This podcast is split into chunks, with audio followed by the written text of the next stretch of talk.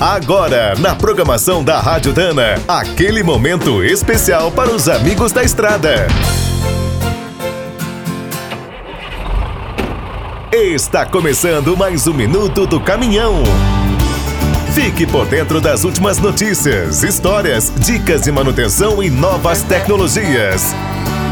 Com as eleições definidas, é hora de começar a planejar o próximo ano e acompanhar as primeiras ideias do futuro presidente. No seu plano de governo, Jair Bolsonaro afirmava que iria simplificar, privatizar e pensar de uma forma integrada a infraestrutura do país. Agora, novas informações começam a ser divulgadas e dão uma ideia mais clara de como o novo governo cuidará dos transportes. A equipe de Bolsonaro planeja dobrar os investimentos anuais em infraestrutura até atingirem 250 bilhões de reais em 2022. Para alcançar essa meta, as privatizações serão ampliadas em todos os modais: rodovias, ferrovias, hidrovias, portos e aeroportos.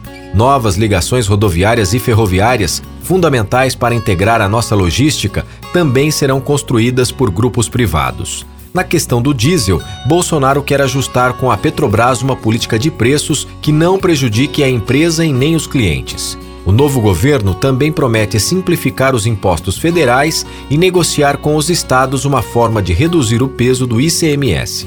E muitos outros assuntos envolverão o setor de transportes, como o novo imposto de renda, a reforma da Previdência e o porte de armas.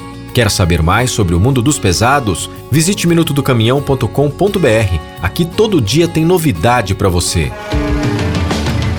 O Minuto do Caminhão é um oferecimento de Spicer e Álvaros, a dupla imbatível em componentes de transmissão, suspensão e direção. Do trecho já sabe. Para ficar bem informado, a Rádio Dana é sempre a melhor sintonia.